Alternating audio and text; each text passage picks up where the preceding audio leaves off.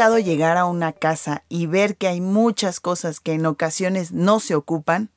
¿Has estado en contacto con personas que guardan y guardan cosas sin sentido? Esto se llama acumulación. La creencia de acumular cosas nos hace sentir que estamos en un lugar seguro, aunque muchas veces creamos el lugar más tóxico y limitado que podemos ofrecernos. En el episodio de hoy vamos a hablar de acumulación. ¿Qué acumulas en tu vida? Educación Consciente, el podcast que te acompaña a educar en conciencia. Hola, ¿cómo están? El día de hoy vamos a tener un capítulo muy interesante acerca de acumulación. ¿De dónde surge? ¿Por qué se presenta? ¿Y qué puedes hacer para alejarte un poco de esta acumulación de cosas, creencias y pensamientos? Vamos a poner sobre la mesa algunos conceptos que nos ayudarán a entender de mejor forma la acumulación. Uno será la energía, por otro lado, la abundancia, la riqueza y el exceso. Vamos a ir descubriendo cómo estos conceptos se entrelazan para dar un mejor término a lo que es la acumulación. La energía es algo que está en todo lo que nos rodea. Todo es energía, ya que todo está conformado de átomos, y los conglomerados de átomos son los que dan lugar a objetos, seres, planetas y el universo.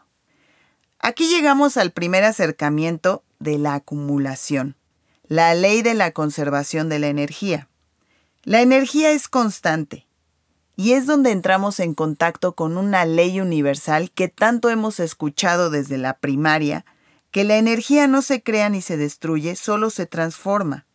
Por lo tanto, todo lo que nos rodea son cúmulos de energía manifestados en materia. Esto sucede de manera natural como dije antes, es una ley universal. Esto nos lleva a entender el siguiente término que es la abundancia. Tomando en cuenta el origen de la palabra abundancia, encontramos que es la cualidad de estar fuera de onda. Es algo que se está desbordando, que no tiene límites. Muchas veces la abundancia es tomada como tengo todo lo que necesito y más. Aquí es donde aparece este primer rasgo de acumular ya que existe la creencia de que tener muchas cosas físicas o tener riquezas nos hace abundantes. Pero esto no es abundancia. Tener muchas cosas es solo acumular. Por lo tanto, acumular es el complemento de la abundancia pero en su aspecto negativo. Partiendo de la idea de la conservación de la energía, hace miles de años la humanidad sí necesitaba de conservar y acumular muchas cosas, ya que en tiempos de guerras o hambrunas, los seres humanos sí tenían que perseguir el sustento y en muchas ocasiones tenían que guardar y acumular para poder sobrevivir a esos periodos de mucha escasez y que en ocasiones no había certeza de que estuviera disponible para todos los seres humanos el sustento. No todos tenían las mismas oportunidades.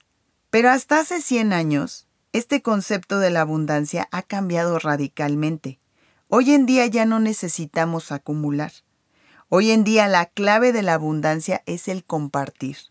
Puedes no tener nada o incluso tener algo muy pequeño, pero si tienes la capacidad de compartir con el otro eso que tú tienes, manifiestas abundancia. Y es aquí donde muchas veces hemos visto, sobre todo en las personas mayores, estos rasgos de acumular, esta sensación de tengo que guardarlo todo, porque hay en su registro de vida en el que quizás pudieron entrar en estos episodios de escasez profunda, y entonces sucede esta conducta de acumular, guardar todo lo que llega a mi vida, no tires porque todavía puede servirme, todavía está en buen estado, déjalo ahí. Todas estas frases que oímos en este grupo de personas que sí tuvieron todavía un rezago de esta información. Pero hoy en día las nuevas generaciones ya empiezan a desarrollarse con nuevas conductas conforme a la abundancia. Ya hay nuevas creencias de cómo se manifiesta la abundancia. Y creo que es el momento de tener más claridad en hacia dónde nos queremos mover con este término en particular. La acumulación tiene límites, porque es mantener dentro del límite y que no se salga. La abundancia no tiene límites, por eso se desborda, por eso sale de la onda. La acumulación es externa, mientras que la abundancia proviene del interior. Es algo que sucede en el interior y se expresa hacia afuera. El término de abundancia nos lleva directamente a la riqueza, ya que la creencia de que el ser abundante nos hace ricos es la forma en la que nos hemos vinculado con estos términos. Y si empezamos por cambiar esta creencia, encontraremos que ya somos abundantes y ricos, pero que el significado de la riqueza, por el origen de la palabra, tiene que ver con el poder regir o dirigir lo propio. No es el acumular y tener muchos bienes y dinero. Una persona rica es quien posee autogobierno, quien es capaz de obtener los recursos necesarios para comer, dormir y reproducirse, que son tres actividades básicas para el ser humano. Es rico el que es capaz de administrarse y cuidarse a sí mismo. Eso es la riqueza. Una persona pobre es la que no tiene la capacidad de administrarse y depende de otros para vivir. Y es aquí donde esta creencia de ricos y pobres, el rico es malo, el pobre es bueno, viene totalmente de la cultura del colectivo. Son creencias, porque en realidad a nivel físico, a nivel universo, somos ricos ya por ser seres humanos. Entonces acumulamos porque sentimos que la abundancia es externa, que el medio me la tiene que dar, porque acumulando alcanzaré la riqueza, teniendo abundantes cosas materiales. Pero esto se convierte en un estrés, porque todo depende de afuera. No tomamos conciencia del verdadero significado de ser rico y abundante y caemos en conductas de acumulación, porque estamos dependiendo constantemente de lo que afuera llega hacia nosotros sin tener certeza de, de, que lo que tenemos dentro y el potencial que tenemos para poder accionar hacia la vida nos puede sostener y mantenernos vivos. No solo acumulamos cosas, también acumulamos y reprimimos emociones. Muchas veces está esta idea de guárdate las emociones, no llores, no tengas miedo. Y esa creencia nos hace acumular y acumular las emociones dentro de nosotros, cuando la mejor forma de vivir las emociones es expresándolas, sacándolas de nuestro sistema. También las creencias y los pensamientos pueden llegar a acumularse en una forma de exceso mental, en el que estamos constantemente pensando sobre ideas, rumeando ideas, y entonces al paso de unos días decimos sigo pensando en lo mismo y sigo en el mismo patrón de comportamiento. Y ahí es donde entendemos que estamos acumulando pensamientos. Con lo cual llegamos al último concepto que forma parte de la fórmula, que es el exceso, en donde esta acción de acumular en muchas ocasiones se convierte en una adicción, ya que empieza a cubrir un vacío. Pero no son las cosas, personas o emociones las que nos generan adicción. Es que otorgamos nuestro poder a las cosas y es donde perdemos la voluntad. Una adicción no tiene que ver con lo que me hace adicto. No tiene la culpa el chocolate, el azúcar, la harina.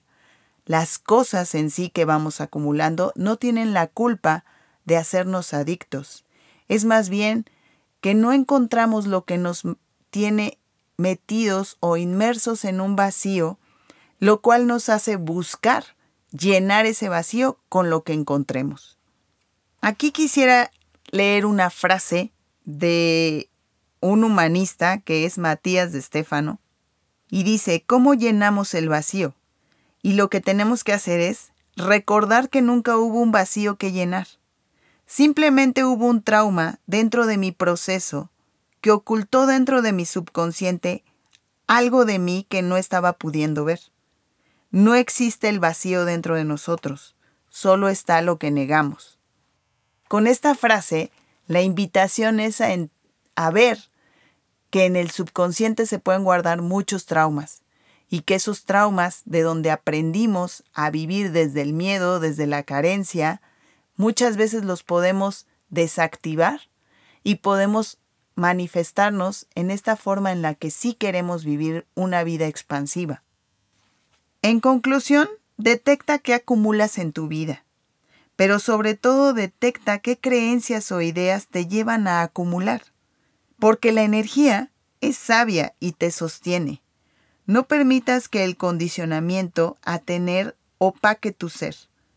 Recuerda que en la medida que compartas, serás abundante y tu potencial interior tiene la capacidad para apoyarte a obtener los recursos que necesitas. Y esta es la verdadera fuente inagotable. Solo confía. Salta y la red aparecerá. Así que detecta. Si estás guardando cosas pensando que en un futuro te van a servir, o tienes ropa en tu closet que hace seis meses no has usado para nada, estás acumulando cosas. Pero más allá de pensar en las cosas y en el apego que te están generando, piensa y observa qué es lo que te une a eso, qué es lo que perderías si dejas ir ciertas cosas o ciertos pensamientos o ciertas personas. No le tengas miedo a confrontar tus pensamientos y tus conductas. Más allá de eso son mensajeros que te pueden ayudar a dar esa línea de acción por donde debes manifestarte para poder tener esa vida que tú sí quieres tener. Deseo profundamente que conectes con tu potencial interior. Ahí están todas las respuestas. De ahí vienen todas las acciones que puedes hacer para manifestar un exterior muy bondadoso y muy abundante para ti. Muchas gracias por la escucha y nos vemos en el siguiente episodio. Vamos a tener un invitado muy especial y vamos a hablar de inteligencia emocional en los negocios. Así que no te lo pierdas. Educación Consciente, el podcast que te acompaña a educar en conciencia.